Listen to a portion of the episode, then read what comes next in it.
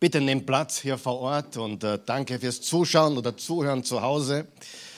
Ja, die Christi ist ziemlich, ziemlich mutig heute und ziemlich, ähm, wie sagt man dazu? Brave, tapfer, genau. Ihre Mama ist letzte Nacht verstorben und äh, ja, im 80. Lebensjahr und das haben wir diese Nacht auch erlebt. Und äh, wenn ihr bitte beten würdet für, für die Christi, für ihre Familie, vor allem für ihren Vater, der ziemlich durch den Wind ist, nach über 52 Jahren Ehe.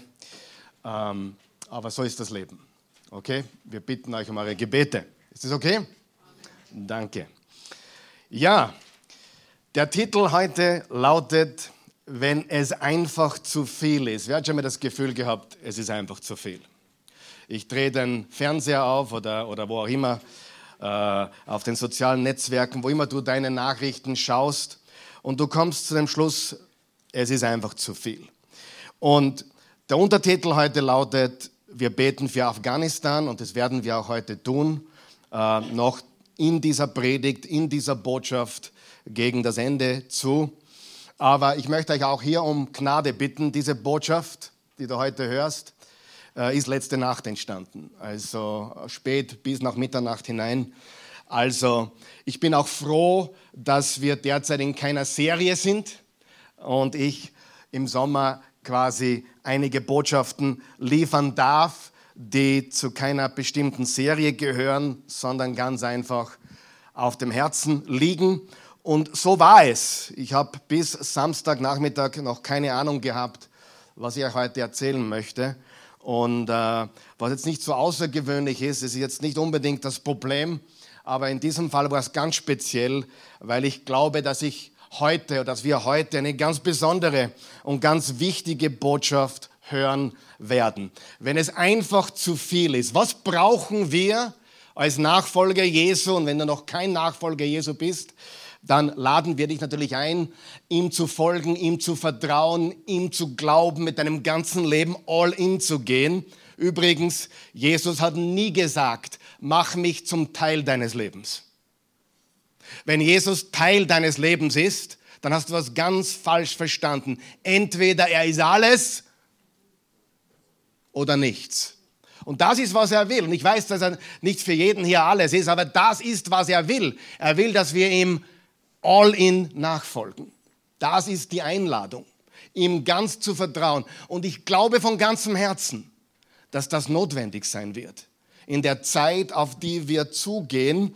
Und äh, ich glaube, es ist notwendig, dass wir einen Glauben entwickeln, der so stark ist, dass er unerschütterlich ist und darum habe ich mit einigen Titeln auch gespielt, noch heute früh, voll mit Glauben, wenn einfach alles zu viel ist.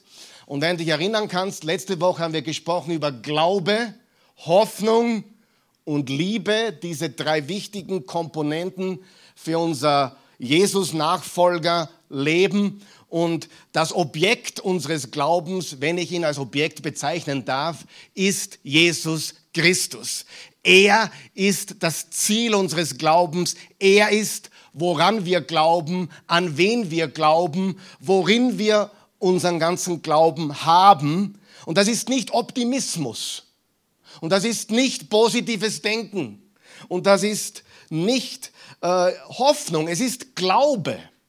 Ein Glaube, der unerschütterlich äh, ist. Und äh, wie gesagt, es ist nicht Optimismus. Ich bin Optimist. Aber Optimismus ist nicht dasselbe wie Glaube. Pessimist bin ich keiner, weil auf dem Mist wächst nichts. Aber wir sind natürlich optimistisch veranlagt. Aber wichtig zu verstehen, Glaube ist was komplett anderes als ein Optimismus oder etwas zu hoffen. Die Hoffnung auf Herrlichkeit ist das Endziel, das Reich Gottes, das wir auch in physischer Form eines Tages hier erleben werden. Neuer Himmel, neue Erde und die Liebe, in der wir wandeln als Jesus Nachfolger. Und ich habe ganz stark im Herzen oder auf dem Herzen, dass wir uns vorbereiten dass wir stark werden im Glauben oder noch stärker im Glauben. Und das möchte ich auch die nächsten Wochen, glaube ich, tun. Ich habe meine Serie noch nicht fertig, die jetzt kommen wird, aber ich gehe davon aus, dass es darum gehen wird, voll mit Glauben zu werden, mit echten Glauben, mit biblischen Glauben. Und da werden wir fünf oder sechs Botschaften hören dazu, wie wir sicherstellen können, dass wir einen Glauben haben, den wir nicht verlieren können. Wer hat schon mal gehört, ich habe meinen Glauben verloren? Wer hat das schon mal gehört? Sicher Leute gibt es. Aber ganz ehrlich, da war kein wirklicher Glaube wahrscheinlich da. Wenn du deinen Glauben an einen Gott verloren hast, der kein Böses zulassen darf oder kein Leid zulassen darf, dann hast du den falschen Gott. Unser Gott lässt Leid zu. Unser Gott lässt Böses zu. Unser Gott hat eine Welt erschaffen, auf der jetzt im Moment der Gott dieser Weltzeit, das Böse, der Satan, regiert. Und im Moment ist wirklich viel los. Und ich habe noch ein paar Schlagzeilen mir angeschaut, auch gestern Abend noch und heute früh die Headlines. Wir haben Corona, das allgegenwärtige Corona. Wir haben Brände, wir haben Hochwasser, wir haben Korruption, wir haben Chaos, wir haben Verwirrung, wir haben Ungewissheit, wir haben Haiti. Ja, arme, arme Menschen dort. Und wir haben auch Afghanistan jetzt auf der Landkarte. Und ich glaube, das Wichtigste ist, dass wir mehr Zeit im Wort Gottes verbringen als in den Nachrichten dass wir mehr Zeit auf den Knien verbringen als auf den sozialen Netzwerken. Jetzt hör mir ganz gut zu. Ich halte nichts von Menschen, die sagen, ich schaue mir die Nachrichten nicht an, weil ich will positiv bleiben. Diese Menschen können mich gern haben, ehrlich gesagt. Ich halte nichts davon. In der Motivationsszene hast du das immer, ja, ich schaue die Nachrichten gar nicht, ich will positiv bleiben. Freunde, wir Christen müssen wissen, was läuft. Amen. Wir müssen wissen, was in den Schlagzeilen steht. Wir müssen auch ein bisschen ein Verständnis von der Welt haben, was abgeht. Wie können wir sonst beten, wenn wir nicht wissen, was los ist? Also dieses obergescheide, positive Getue, ich schaue mir eh nichts mehr an, ich will positiv bleiben, ist für ein Hugo. Auf der anderen Seite haben wir Menschen, die nur noch Nachrichten schauen. Und wer weiß, Angst kommt auch vom Hören, nicht nur der Glaube kommt vom Hören, aber mein guter Freund Pastor Michael Gerbert sagt, zehn Minuten am Tag reicht, um sich die Headlines anzuschauen und zu wissen, dass man halbwegs up-to-date ist. Wir leben nicht in den Nachrichten. Und wenn du zehn Minuten in den Nachrichten verbringst, dann verbring mindestens 30 Minuten im Wort Gottes. Dort kommt dein Glaube her, dort kommt deine Kraft her, das ist eine Kraftquelle. Und ich glaube von ganzem Herzen, dass das, was jetzt auf uns zukommt, das können wir nur auf unseren Knien überwältigen. Das können wir nur auf unseren Knien auch gewinnen. Dieser Kampf ist ein geistlicher. Wir werden ihn nicht besiegen, indem wir Wissen anhäufen, sondern indem wir beten und Jesus Christus vertrauen trauen. Darüber möchte ich heute reden, weil es ist wirklich viel los. Und wir werden mit einer Passage beginnen, ein extrem guter Input von Paulus. Paulus war übrigens der Glaubensheld des Neuen Testaments. Jesus war kein Glaubensheld, Jesus ist der Urheber unseres Glaubens. Er ist unser Glaube, aber Paulus war wahrscheinlich der Nummer eins Held des Glaubens. Und jetzt wollen wir das lesen und damit niemand einschläft heute Morgen, wenn du aufstehen kannst, bitte steh auf mit mir. Wenn es nicht geht, bitte bleib sitzen. Ich verstehe das natürlich. Manche sind nicht in der Lage aufzustehen oder sind schon älter. Bleib bitte sitzen. Aber wenn du aufstehen kannst, bitte, wenn es dir leicht fällt aufzustehen, steh bitte jetzt mit mir auf und lass uns diese Passage lesen. Es ist das Wort des lebendigen Gottes. Es ist damals für den Paulus gut gewesen. Es ist für uns heute gut. Und es, er sagt Folgendes in Anbetracht wirklich schwieriger Zeiten, auch in seinem Leben. Er sagt, diesen Schatz tragen wir, les mal laut gemeinsam, diesen Schatz tragen wir aber in zerbrechlichen Tongefäßen, wie wir es sind, damit deutlich wird, dass dies alles die überragende Kraft von Gott stammt und nicht von uns. Von allen Seiten werden wir bedrängt, sind aber nicht erdrückt. Wir sind oft ratlos, aber nicht kopflos. Wir werden verfolgt, sind aber nicht verlassen. Wir werden zu Boden geschlagen und kommen doch nicht um. Immer und überall tragen wir das Sterben von Jesus an unserem Körper umher, damit auch sein Leben an uns deutlich sichtbar wird. Weil wir zu Jesus gehören, werden wir als Lebende ständig dem Tod ausgeliefert, damit sein Leben auch an unserem sterblichen Körper offenbar wird. So wirkt nun also der Tod in uns, das Leben aber in euch. Doch weil wir denselben Geist des Glaubens besitzen, von dem es in der Schrift heißt, ich vertraute auf Gott, darum habe ich geredet, so glauben auch wir und darum reden wir auch. Denn wir wissen, dass der, der den Herrn Jesus auferweckt hat, auch uns mit Jesus auferwecken und zusammen mit euch vor sich hintreten lassen wird. Das alles geschieht für euch, damit immer mehr Menschen von der Gnade Gottes erreicht werden und den Dank zur Ehre Gottes vervielfachen. Deshalb verlieren wir nicht den Mut. Denn wenn wir auch äußerlich aufgerieben werden, so werden wir doch innerlich jeden Tag erneuert. Denn die kleine Last unserer gegenwärtigen Not schafft uns ein unermessliches, ewiges Gewicht an Herrlichkeit. Uns, die nicht auf das Sichtbare starren, sondern nach dem Unsichtbaren Ausschau halten. Denn alles, was wir jetzt sehen, vergeht nach kurzer Zeit. Das Unsichtbare aber ist ewig. Amen. Wort des lebendigen Gottes. Ihr könnt Platz nehmen. Im Vers 7 spricht Paulus von einem Schatz. Und dieser Schatz ist in uns und wir sind wie zerbrechliche Tongefäße. Wovon redet er hier? Er redet davon, dass Gottes Geist, dass Jesus, dass der Heilige Geist in uns lebt, dass wir Tempel Gottes sind, dass wir Tempel des Heiligen Geistes sind, dass der lebendige Gott in uns lebt. Ist das so? Wer glaubt das? Als Jesus Nachfolger, Gott lebt in dir. Jesus lebt in dir. Und dann sagt er im Vers 8 gleich darauf, und wir werden von allen Seiten bedrängt. Und wir sind oft ratlos. Wir werden verfolgt und geschlagen. Na, da können wir heute wahrscheinlich in Österreich nicht so sehr mitreden, ganz ehrlich gesagt, oder? Ja, wir sind schon beleidigt, wenn der Pastor nicht das predigt, was ich gerne gehört hätte, ja? Oder wenn er eine andere Meinung zu dem oder dem hat als du. Wir sind leicht aus der Bahn zu werfen, aber die die Christen des ersten Jahrhunderts und die Christen im Iran oder im Irak oder in Haiti oder in Afghanistan wissen ganz genau, wovon Paulus hier redet bedrängt von allen Seiten, ratlos, verfolgt, geschlagen.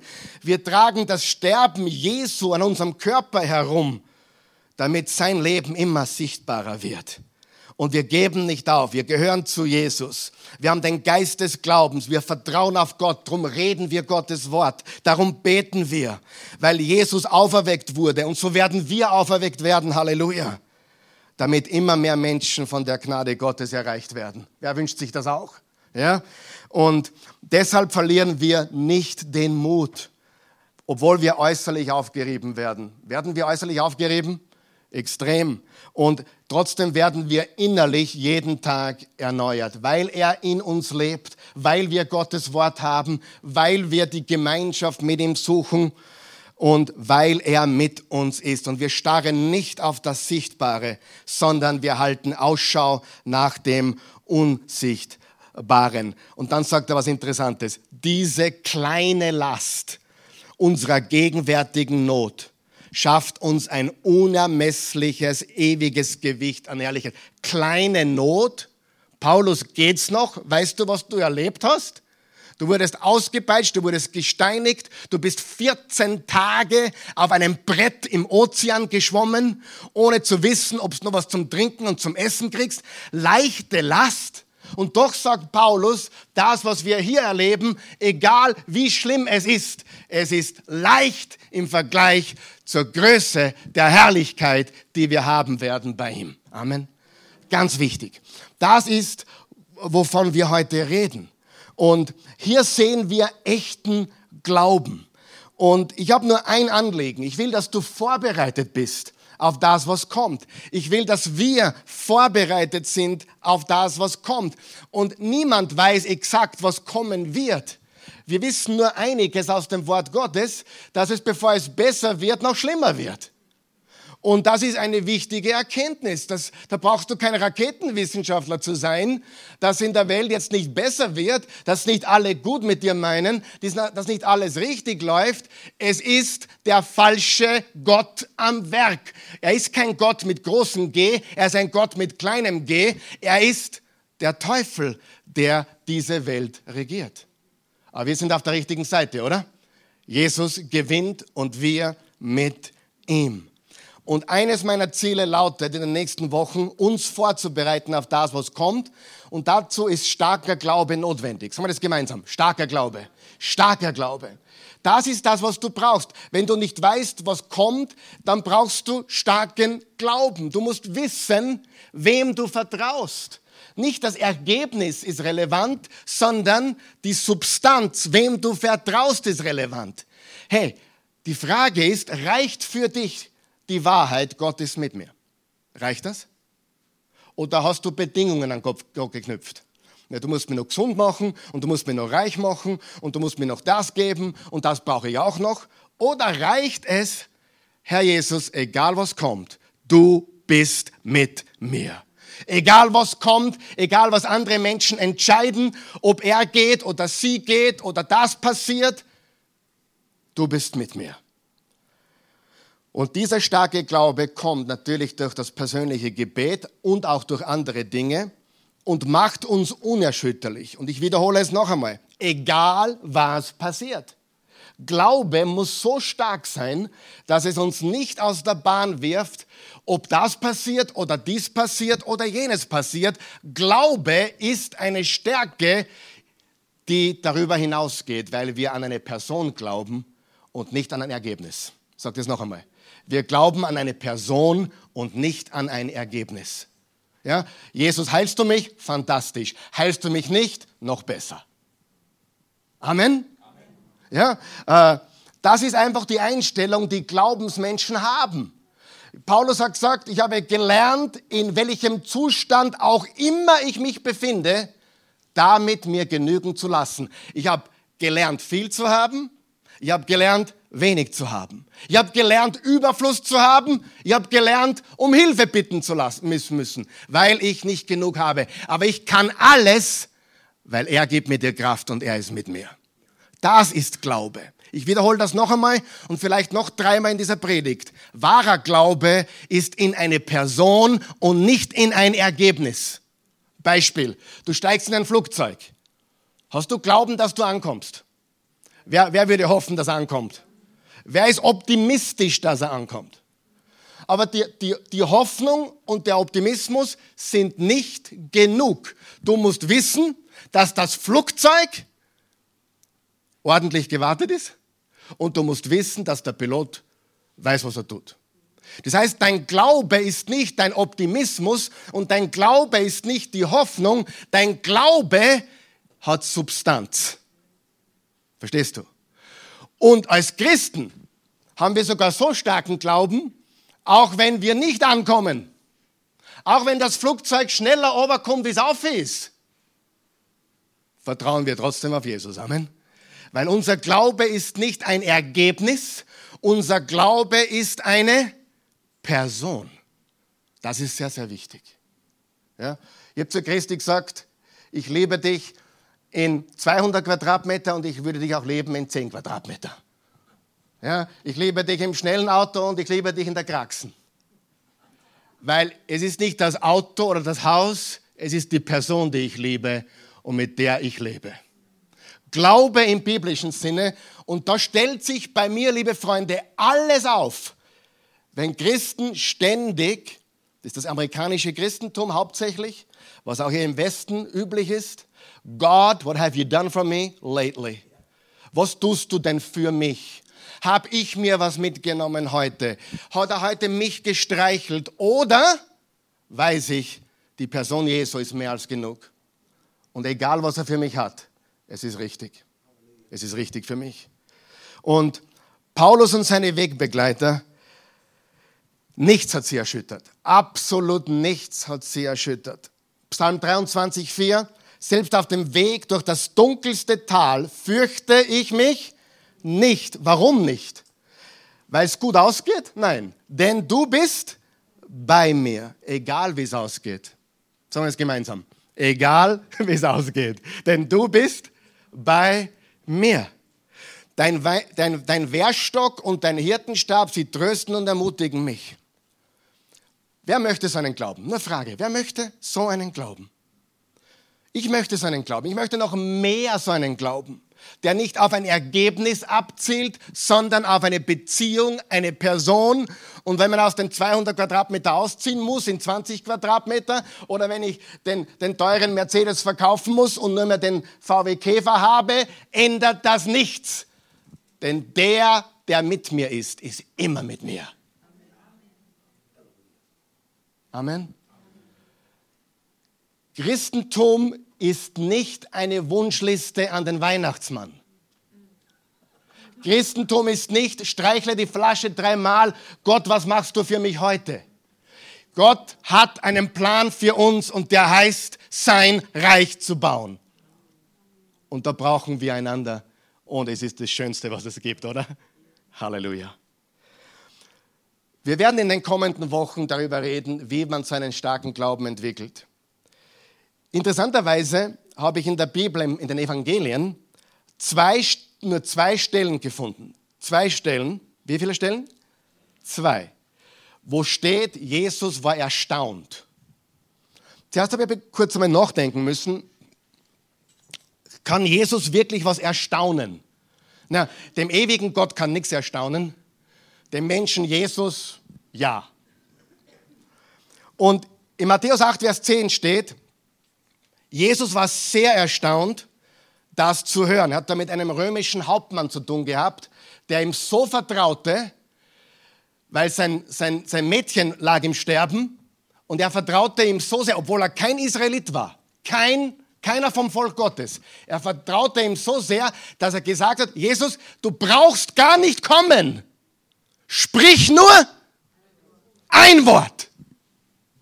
Und Jesus war geflasht wow, wer, sie, äh, unter Christen, nein, der Pastor muss für mich beten. Der Pastor muss zu mir nach Hause kommen und da muss er mir die Hände auflegen und der übergeistliche Evangelist und der und der und der. Und dieser Mann hat verstanden, sprich nur ein Wort und mein Mädchen ist gesund. Sie, dieser Glaube, der immer abhängig ist dass gewisse Dinge passieren oder dass ein gewisser Mensch im Haus ist oder ein gewisser Mensch dir die Hände auflegt oder für dich betet, ist unbiblisch. Sprich nur ein Wort, Jesus. Ein einziges Wort aus deinem Munde. Und Jesus war so erstaunt, das zu hören und sagte zu der Menschenmenge, die ihm folgte, ich versichere euch, solch einen großen Glauben habe ich nicht einmal in Israel gefunden. Halleluja. Und das war einer, der nicht vom Volk Gottes ist. Kein Jude, kein Israelit. Und Jesus sagt, dieser Glaube erstaunt mich. Also nicht Amazing Grace, sondern Amazing Faith. Wer möchte auch so einen Amazing Faith? Halleluja. All-in-Glaube ist es. Wichtiger Nebenfakt, Jesus war kein einziges Mal erstaunt oder beeindruckt von, von Wissen. Wissen, Wissen beeindruckt ihn überhaupt nicht. Du kannst die Bibel auswendig kennen, du kannst dies oder das wissen über Geld, Beziehungen oder das Wort Gottes, egal welches Thema. Wissen hat ihn nie beeindruckt, aber großer Glaube hat ihn beeindruckt. Wie beeindrucken wir Jesus? Indem wir ihm vertrauen. Amen. Egal was passiert, weil unser Glaube ist nicht in ein Ergebnis, nicht, wenn der Krebs geheilt wird, nicht, wenn Mama nicht stirbt, nicht, wenn Papa nicht stirbt, nicht, wenn ich meinen Job verliere, sondern echter Glaube ist immer die Person und wenn ich gekündigt werde, Jesus ist mit mir. Halleluja. Das ist Glaube. Und, und, und ich, ich fange erst an übrigens. Ja. Ich laufe mich erst warm. Das, das Problem mit uns älteren Männern ist, äh, Sag ja nie alt zu mir. Aber das Problem ist, als junger Prediger habe ich, hart, ich scharf angefangen und dann noch stark nachlassen. Jetzt in meinem Alter fange ich schwach an, wie ein altes Auto, weißt Und aber dann schon langsam komme ich in Fahrt, versteht ihr? Aber er war erstaunt wegen des Glaubens. Nicht Wissen, nicht Recht haben, sondern dieser Glaube hat ihn erstaunt. Und dann das zweite Mal, wo er erstaunt war, war genau das Gegenteil, der Unglaube. Lesen wir Markus 6, Vers 6. Da war Jesus in seiner Heimatstadt. Und was haben die Heimatstädtler gesagt? Ja, den kennen wir. Das ist der Josef Bur. Der ist hier im Kindergarten mit uns. Der ist mit dem Dreiradler da gefahren mit uns. Den kennen wir. Das ist der Bur vom Josef, vom, vom Zimmermann. Was will denn der? Und dann hat Jesus gesagt, ein Prophet gilt nirgendwo weniger, ich glaube, das wissen einige von uns, oder? Als in seinem eigenen Zuhause. Und dann steht, er wunderte sich oder er war erstaunt über ihren Unglauben und zog weiter durch die umliegenden Dörfer. Ich fasse zusammen. Jesus war nie erstaunt von Wissen. Er war nie erstaunt, weil du alles richtig gemacht hast. Nicht einmal, weil du immer gehorsam gewesen bist. Jesus ist nicht erstaunt, weil du immer recht hast. Jesus ist erstaunt von zwei Dingen. Großen Glauben und verwunderlichen Unglauben. Beides erstaunt ihn. Und wir wollen echten Glauben haben. Amen. Das ist ganz, ganz wichtig. Und warum können wir Jesus so vertrauen. Bevor ich das sage, zwei wichtige Erkenntnisse. Die sind auf deiner Outline, glaube ich. Das habe ich schon mehrmals gesagt, jetzt wiederholen wir es noch einmal. Unser Glaube ist in eine Person, nicht in ein bestimmtes Ergebnis. Das ist eine Schlüsselaussage von heute. Unser Glaube ist in eine Person, nicht in ein bestimmtes Ergebnis. Egal, was am Ende rauskommt, ich vertraue dir. Und noch eine wichtige Erkenntnis, die nächste, die schieben wir gleich nach. Glaube bedeutet nicht, ich glaube, Gott existiert. Das glauben übrigens auch die Dämonen und sie zittern. Ich glaube, Gott existiert, sondern ich lege mein ganzes Vertrauen hinein in ihn, egal wie das Ergebnis aussieht. Manchmal kommen Leute zu mir und sagen, hey, der, der, der glaubt auch an Gott. Sage ich, na und? Die wenigsten Menschen glauben nicht an Gott. Atheismus ist nicht einmal mehr Double Digits, also unter 10 Prozent. Echte Atheisten. Weit unter 10 Prozent. Ja? Es ist nicht so, dass Menschen nicht an die Existenz eines Gottes glauben. Manche sagen Universum dazu, Energie oder der Chef da oben oder sonst welche Respekt, respektlosen Aussagen. Er ist unser himmlischer Vater, Amen. Er ist Jahwe, der Ich bin, der ich bin, der Gott der Ewigkeit. Aber zu glauben, Gott existiert, ist nicht Glaube. Absolut nicht. Deswegen, liebe Brüder und Schwestern, ich habe schon oft gesagt, redet mit Menschen nicht über Gott, redet mit ihnen über Jesus. Oh, ich glaube an Gott. Und Gott dieser, ja, ist okay, wir wissen, wenn wir meinen. Aber mit Menschen da draußen musst du über Jesus reden. Denn er ist der Gamechanger, er ist der Unterschied, er ist der wahre Gott, er ist der Jahwe des Alten Testaments Fleisch geworden unter uns Menschen. So ist es. Und warum können wir Jesus voll und ganz vertrauen? Jesus kam, jetzt bitte schnall dich an. Jesus kam, um uns zu zeigen, wie Gott ist. Gott ist Geist. Wie wollen wir wissen, wie Gott ist, wenn Gott Geist ist?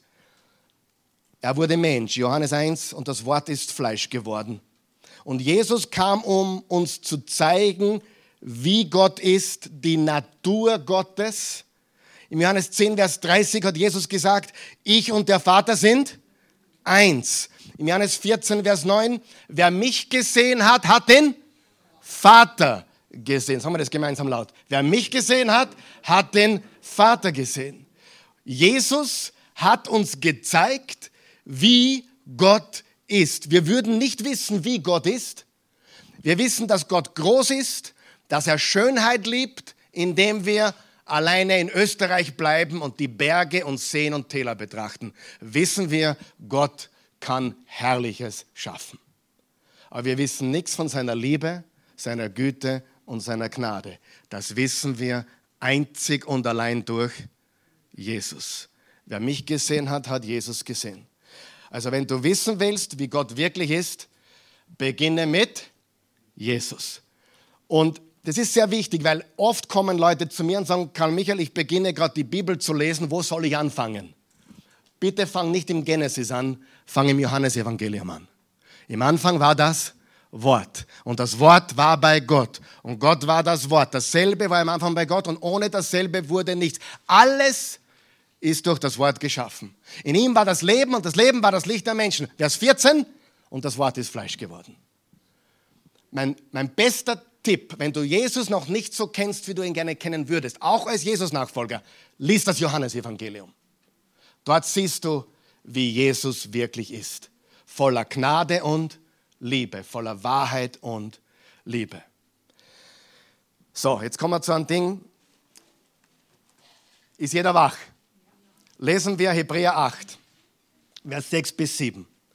Der Dienst, der Jesus übertragen wurde, hat dagegen eine unvergleichlich größere Bedeutung. Was war der Dienst Jesu? Ja, für uns am Kreuz zu sterben, oder?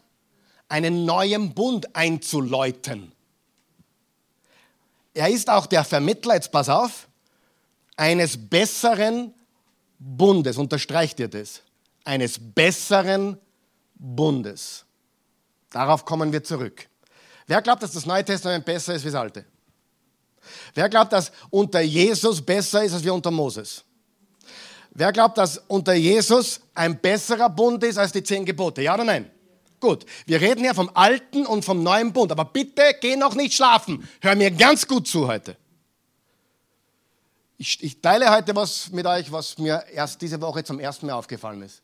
Darf ich das? Das ist nichts Neues, aber es ist mir zum ersten Mal aufgefallen. Und es ist hochspannend. Bist du bereit? Be Vermittler eines besseren Bundes geworden, der sich auf bessere Zusagen stützt. Hätte der erste Bund keine Mängel gehabt, das Alte Testament, so wäre kein zweiter, Neues Testament, nötig gewesen. Wir lernen auch aus dem Hebräerbrief, dass der alte Bund Schatten ist, Schatten. Und der neue Bund ist Substanz. Frage, lügt der Schatten? Nein. Ist der Schatten falsch? Nein. Aber der Schatten ist unvollständig. Wenn du irgendwo draußen spazieren gehst und du gehst um eine Hausecke und da kommt dir jemand entgegen, du siehst die Person noch nicht, aber du siehst was? Den Schatten. Der Schatten lügt nicht, der Schatten ist echt, der Schatten ist gut, nur nicht vollkommen. Das Alte Testament ist gut, aber es ist ein Schatten. Und Jesus ist die Substanz. Jesus ist der Antischatten. Jesus ist die Erfüllung vom Schatten. Was ist besser, der Schatten oder die Substanz? Die Christi muss diese Woche wieder nach Amerika fliegen. Ich werde wieder allein sein, diesmal auch mit meinen kleinen Kindern und zwei Hunden alleine. Bitte betet für mich. Wegen die Hunde, nicht wegen die Kinder. Oder umgekehrt, weiß ich nicht. Aber die Beerdigung wird diese Woche oder nächste Woche schon sein, also in den nächsten Tagen bereits. Und sie wird natürlich drüben sein bei, ihren, bei ihrem Papa. Und ich habe ein Bild von ihr neben meinem Bett. Frage, und am Handy. Ich habe überall Bilder von ihr. Ich liebe diese Frau. Aber wer von euch weiß, die echte Christi ist besser wie ein Bild. Das Bild kann ich anschauen, bewundern, aber die Substanz kann ich leben und die Substanz, mit der Substanz kann ich was anfangen. Amen. Und das Alte Testament ist Bild und Schatten und Jesus ist Fleisch und Substanz. Alles klar? Warum erzähle ich das alles? Warte noch. Im Kolosser 2, Vers 17 steht, das alles ist ja nur ein Schatten des, des Künftigen. Das Wirkliche ist Christus. Lesen wir das gemeinsam bitte. Das alles ist ja nur ein Schatten des Künftigen. Das Wirkliche ist Christus. Was ist der Schatten des Künftigen? Alles, was du im Alten Testament liest, was Mose erzählt hat, die Gebote, die Stiftshütte, die Lämmer, die, die, die Tiere, die geopfert wurden, die Propheten, die gesprochen haben, alles nur Schatten. Aber die Substanz ist Jesus. Frage, ist, das, ist der Schatten schlecht? Nein. Ist das Bild schlecht? Nein, nur nicht vollkommen, nicht vollständig. Amen. Verstanden? Wichtig. Der Schatten ist nicht falsch, das Alte Testament ist komplett richtig, aber es ist unvollständig.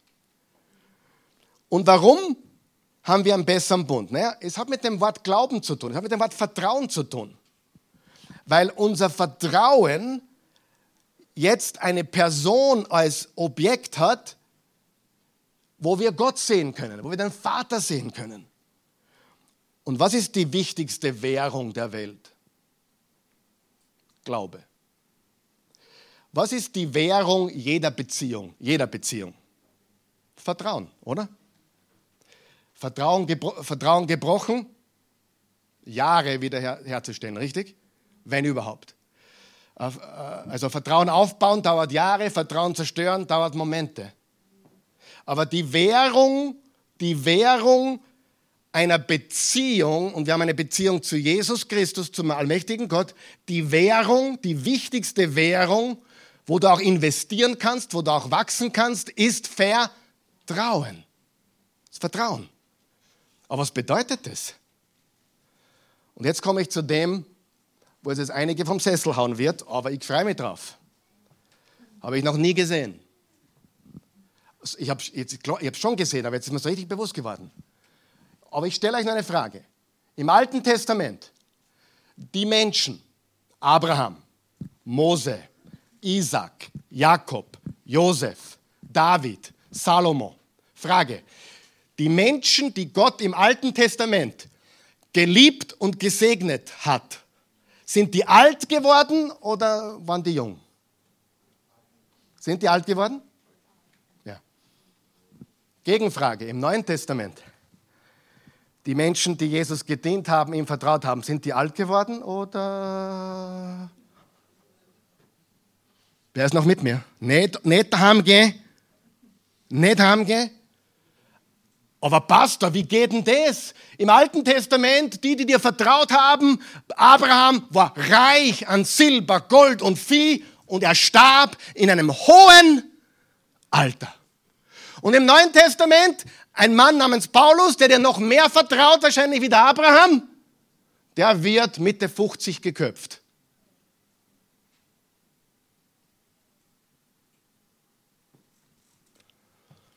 An welchen Jesus glaubst du?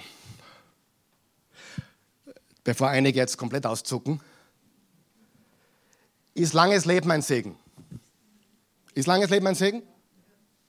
Grundsätzlich würde ich sagen, ja. Amen. Obwohl, glaubst du, dass Gott schon manche Menschen früher heimgeholt hat, um ihnen was zu ersparen? Wer glaubt es? Ich glaube schon.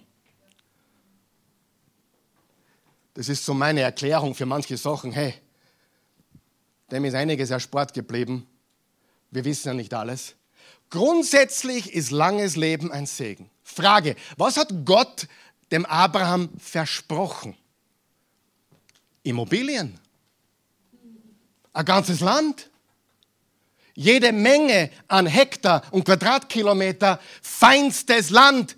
Heute heißt es Israel. Ich fasse zusammen. Abraham wurde alt und er war steinreich. Oh, übrigens, Hiob habe ich vergessen. Hiob war der reichste im Osten. Und der war nur älter wie der Abraham. Auf was willst du hinaus, Pastor? Ganz einfach. Im Neuen Testament wird uns kein Land verheißen. Oder hat, jemand, irgend, hat irgendjemand hier die Verheißung eines neuen Landes? Oder von 35 Quadratkilometer feinstes äh, Landwirtschaft oder Ranch oder, oder Farm? Niemand, oder? Warum? Ich frage nur. Habe ich bis jetzt was Falsches gesagt? Oder wer sagt, das stimmt alles, was ich gesagt habe bis jetzt? Habe ich was Falsches gesagt? Ist alles inhaltlich, was ich sage, richtig? Aber erklär mir das. Besserer Bund. besserer Bund. Im Alten wurden sie über 100, Mose wurde 120 und war reich und gesegnet. Und im Neuen Testament, die, die dir am meisten vertraut haben, sind alle jung umgekommen, bis auf Johannes. Wie kann das besser sein? Das Alte Testament ist ein Schatten und wir haben was viel Besseres. Wir kriegen kein irdisches Land, wir kriegen das neue Jerusalem, den Himmel, die neue Erde. Versteht ihr, was ich sage jetzt? Im neuen Bund, und es wird jetzt einige der Wohlstandsprediger und, und Gesundheitsprediger richtig stören, aber es ist mir egal. Im neuen Bund können wir beten, können wir für Wunder vertrauen, können wir vieles. Aber wir haben ein viel größeres Erbe als langes Leben oder irdische Dinge.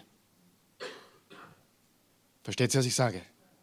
Und wenn du einmal verstanden hast, dass Jesus mehr als genug ist, egal wie alt du wirst oder egal wie viel du anhäufst auf dieser Erde, dass er genug ist, dann hast du es verstanden. Segnet Gott Menschen im Neuen Testament. Macht er Menschen auch gesund im Neuen Testament. Aber wir haben keine Verheißung auf ein Land, auf Silber, Gold oder langes Leben. Die meisten Christen auf der Welt sind arm. Hast du das gewusst? Die meisten Christen auf der Welt sind arm. Ist das gut oder schlecht? Keine Ahnung. Aber ich will, dass du siehst, ein Paradigmenwechsel. Was wäre, wenn du vollkommen sicher wärst, Gott ist mit mir? Egal, ob ich viel oder wenig habe, egal, was ich gerade erlebe, das sind doch die erstaunlichsten Menschen auf der Welt, oder? Wer hat schon mal jemanden kennengelernt? Das war unfassbar. Egal, du rufst an, weil du, weil du den anderen äh, ja, kondolieren willst oder ermutigen willst und du legst auf und du wurdest gerade vom anderen ermutigt. Wer kennt es? Der gerade irgendwem verloren hat. Manchmal rufe ich den Markus an, weil ich ihn ermutigen will und dann ermutigt er mich. Das gleiche bei vielen anderen hier, mit denen ich spreche. Die erstaunlichsten Menschen für mich sind großer Glaube. Nicht Wissen, nicht Reichtum, nicht ich habe viel, sondern die größten Glaubenshelden erstaunen mich am meisten. Und die ermutigen dich, obwohl sie eigentlich Ermutigung bräuchten. Kennt es jemand? Das ist so gigantisch. Und ich fasse zusammen, der neue Bund ist weit besser wie der alte. Ich habe ein interessantes Gespräch mit meinem Bruder gehabt. Er hat gesagt, das große Problem des amerikanischen Christentums ist, dass alle sich was holen wollen für sich selbst. Sie verwechseln das Christentum mit persönlicher Entwicklung oder persönlichen Persönlichkeitsentwicklung. Und das ist absolut die Wahrheit. Das Evangelium lautet, Jesus ist genug. Warum sage ich das? Wisst ihr, liebe Freunde, dass es Christen in Afghanistan gibt? Wisst ihr das? Wisst ihr, dass es derzeit Christen gibt in Afghanistan? Das hörst du wahrscheinlich im ORF nicht. Nun, na nicht. Da hörst du viel nicht. Aber in, in Afghanistan werden derzeit von der Taliban, wenn du ein Handy hast, wo eine Bible-App drauf bist, wirst du abgemurkst.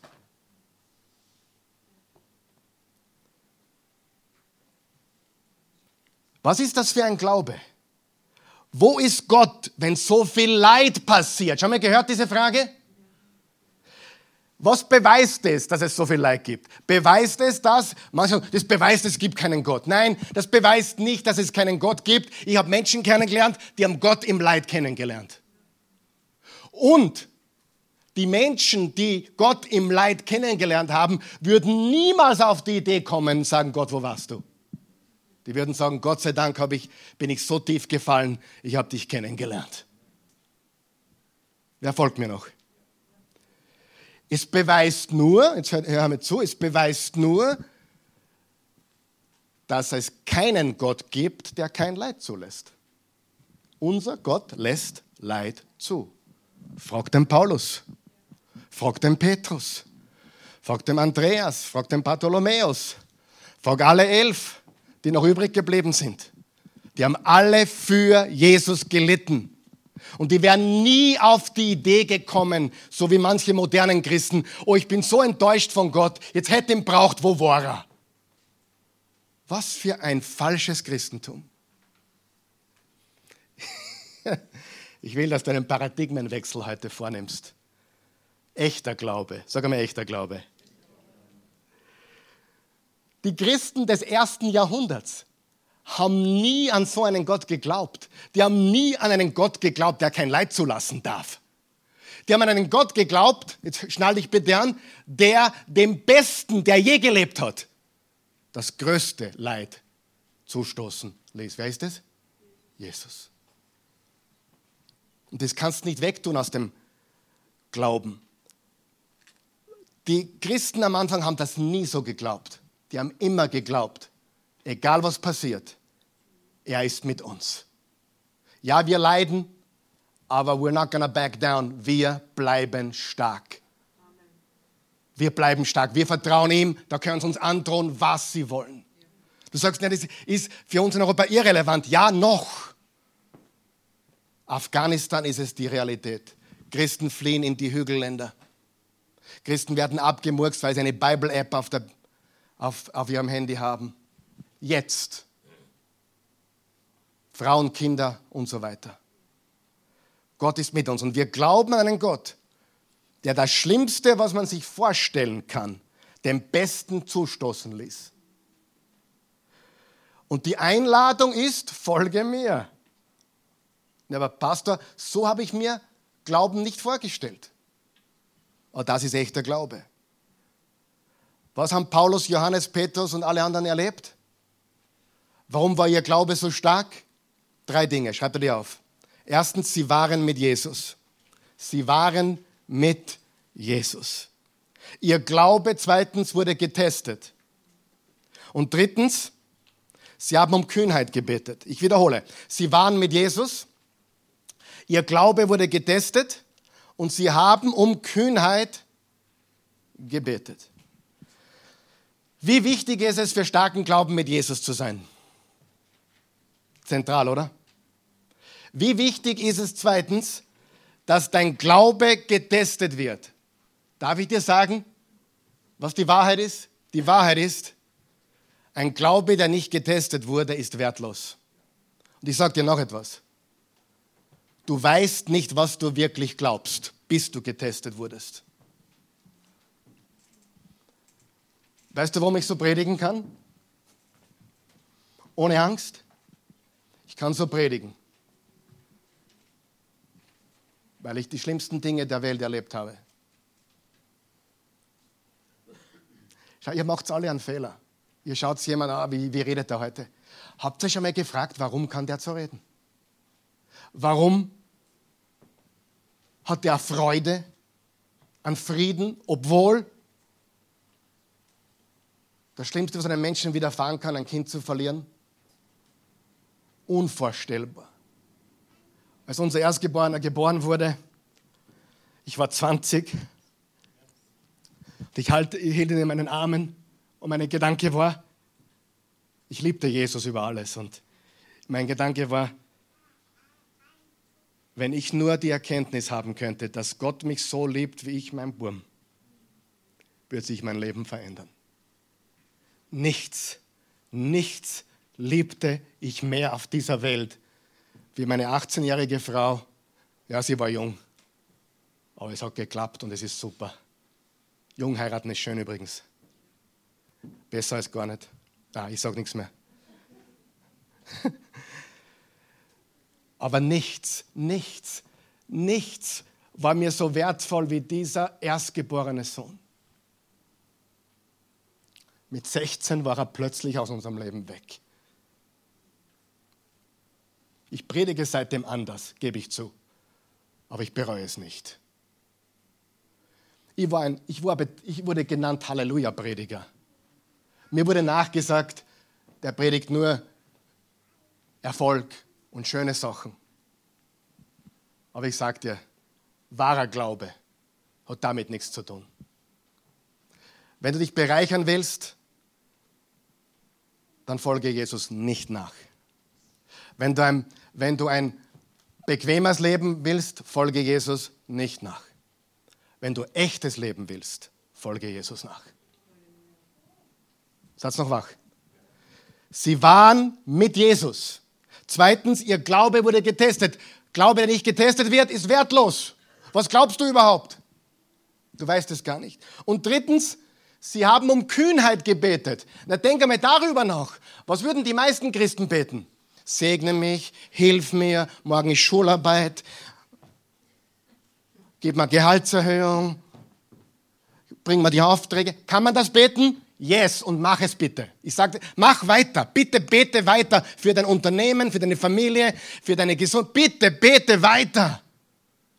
Aber wer von euch weiß, die haben das auch sicher gebetet, dass Gott ihnen Weisheit gibt und Kraft, aber sie haben um Kühnheit gebetet. Und eigentlich hätten sie aufhören sollen zu predigen. Wenn ihr weiter predigt, werdet ihr eingesperrt und geköpft. Und sie haben gebetet, Herr, schenk uns Kühnheit, damit wir weiter predigen können. Folgt ihr mir noch? Das ist das Christentum. Du brauchst einen Jesus-zentrierten Glauben. Und ich habe euch das, im Johannes 16 steht, ich habe euch das alles gesagt, damit ihr in mir Frieden habt. In der Welt werdet ihr hart bedrängt. Sag einmal hart bedrängt. Doch ihr braucht euch nicht zu fürchten. Ich habe die Welt besiegt. Ich habe noch nie einen Kühlschrank gesehen, oder ein Kaffeeheferl, wo dieser Vers draufsteht. Da steht nur drauf, ich habe super Pläne für dich. Und Richtig? Kennst du diese Sprüche? Diesen Vers habe ich noch nirgends gesehen. In der Welt werdet ihr hart bedrängt. Aber es ist die Realität, oder? Es ist eine Verheißung. Es ist eine Verheißung. Warum sage ich das alles? Die meisten von euch wissen das nicht, was ich jetzt sage. Wo ist das schnellst wachsende Jesus-Movement in der Welt jetzt? Wer weiß es? Das schnellst wachsende. Wer weiß es? China ist ziemlich dran, aber Iran. Iran. Faktum, das hörst du nirgends. Iran, der Islam nimmt ab, das Christentum nimmt zu. Untergrund. Jesus is alive and well. Er wächst.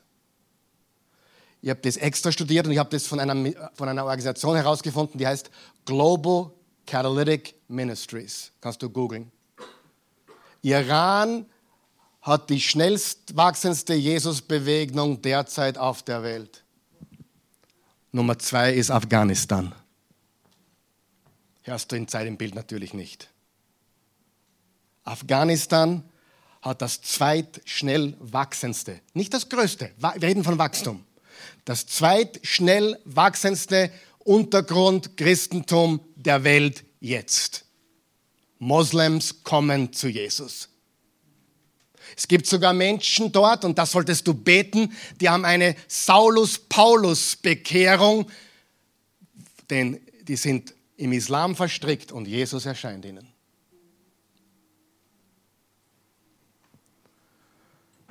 Ich habe mir ein Video angeschaut von einem dieser Männer, der dort in Afghanistan tätig ist. Und er hat Ende Juli schon darüber gesprochen, was passieren wird. Ende Juli. Und er hat uns auch aufgefordert zu beten. Das werden wir heute tun, liebe Freunde. Wir werden jetzt dann für Afghanistan beten.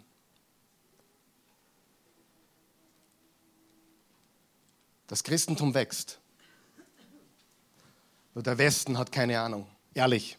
Und ich tut mir leid, das sagen zu müssen, ich hatte bis vor kurzem auch wenig Ahnung über was, was im Christentum weltweit passiert. Und das beschäftigt mich seit einer, einiger Zeit und ich schaue mir viele Dinge an. Jesus lebt. Er ist die einzige Antwort.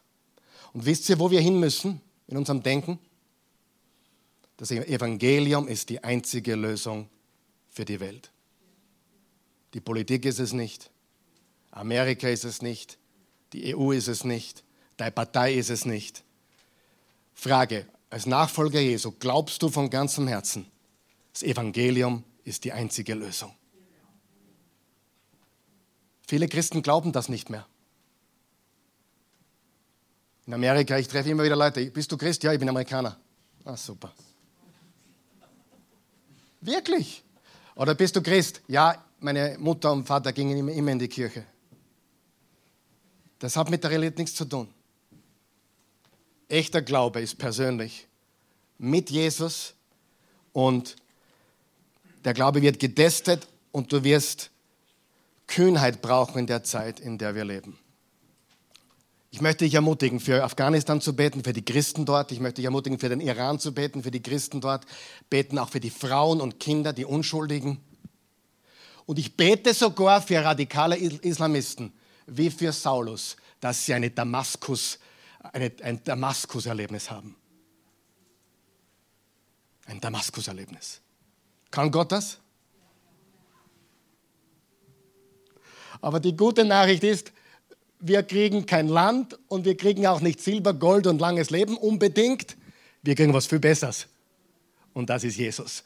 Und wenn du das Afghanistan-Thema ein bisschen studierst, dann kommst du auch drauf, dass die Christen, manche sagen, okay, wir wissen, die nächsten zwei Wochen werden wir Jesus begegnen. Wir wissen es.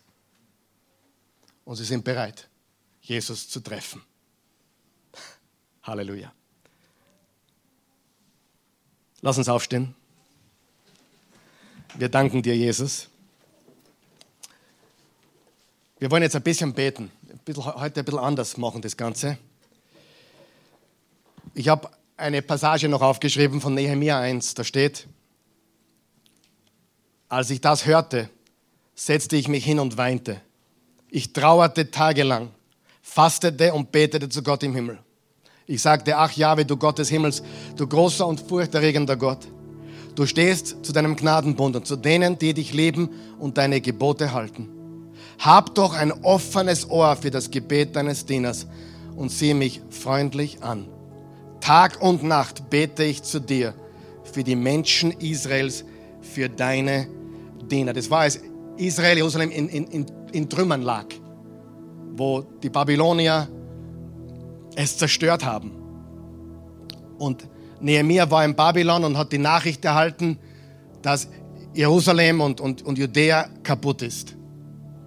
Und er hat gebetet und er hat sich auf die Beine gemacht und hat begonnen, den Bau der Mauern zu organisieren. Und in 52 Tagen, in Rekordzeit, hat er das gemacht. Israel war komplett am Boden. Und Nehemiah, ein Jude im Exil, hat gebetet und hat gesagt, ich gehe, ich gehe dorthin. Lass uns beten, bitte. Und ich möchte dich ermutigen, bitte. Denk noch nicht ans Essen jetzt und denk noch nicht an was du vorhast jetzt dann am Nachmittag. Lass uns beten.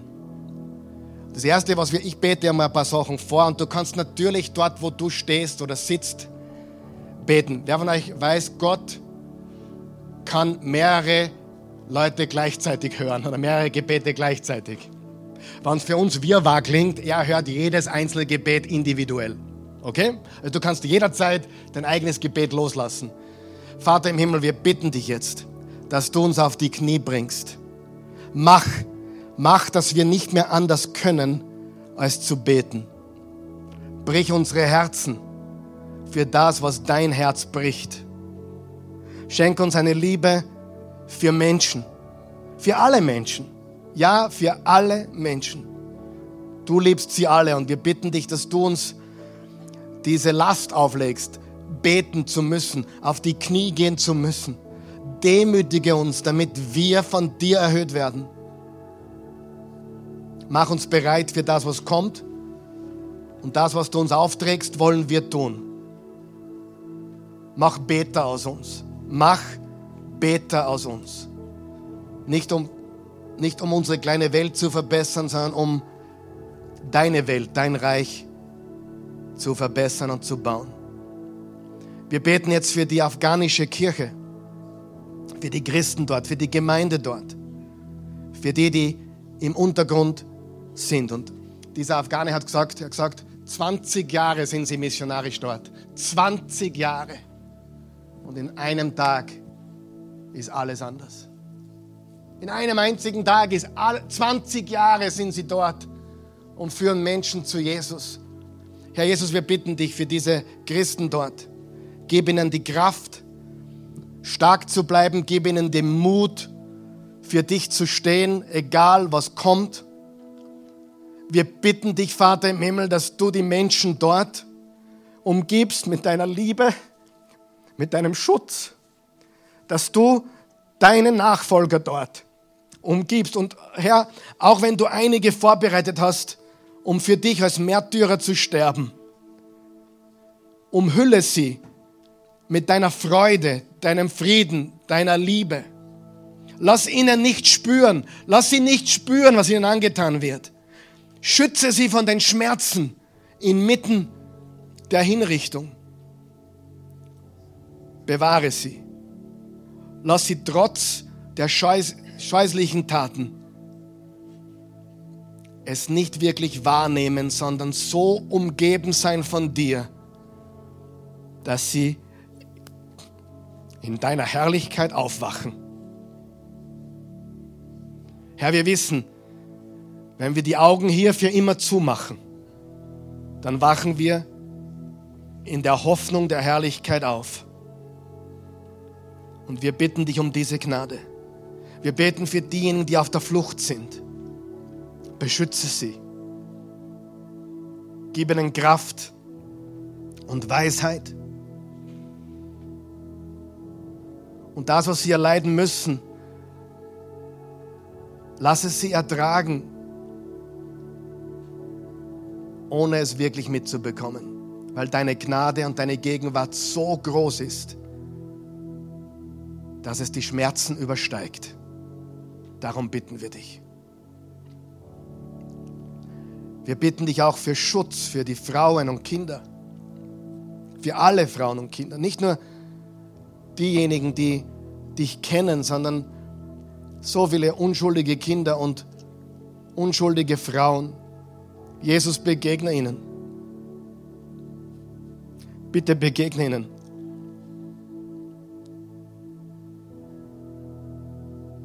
Und lindere die Not der Menschen. Bring du eine Erweckung unter uns und natürlich auch dort in Afghanistan. Wir bitten dich darum. Rette, erlöse und stelle dein Volk wieder her. Und wenn wir schon dabei sind, Vater im Himmel, wir beten für alle verfolgten Christen auf der ganzen Welt. Für unsere Brüder und Schwestern im Herrn, im Iran, im Irak, in vielen anderen Ländern, Afghanistan. Wir bitten dich, Schenk ihnen deinen Trost. Und ich weiß, dass du das kannst. Ich weiß, dass du Schmerzen so weit unterdrücken kannst, dass man es gar nicht spürt, weil du so, so stark da bist. Märtyrer haben das immer wieder erlebt, dass sie selbst bei der Hinrichtung gesungen haben, gepriesen haben, weil du das kannst. Und Herr Jesus, wir wissen aus der Offenbarung, aus einigen Kapiteln, dass viele Märtyrer noch folgen werden, denen, die im ersten Jahrhundert gewesen sind und die durch die ganze Geschichte der Kirche gewesen sind. Es wird noch einige, viele Märtyrer geben. Aber ich weiß auch, dass du Trost und Kraft gibst inmitten dieser Dinge. Herr Jesus, Worte, Worte fehlen mir um adäquat auszudrücken, wie sehr wir dich lieben, wie groß du bist und wie sehr wir uns wünschen, dass dein Reich wächst in unserer Welt. Wir loben und preisen dich, Jesus. Amen. Amen. Ich möchte jeden wirklich ermutigen, sich mit, der, mit dem weltweiten Christentum auseinanderzusetzen. Das, was wir in Amerika oder im Westen in Europa haben, ist ein weiter Schrei davon, was wirklich abgeht in der Weltmission und im Christentum. Okay? Danke, Jesus.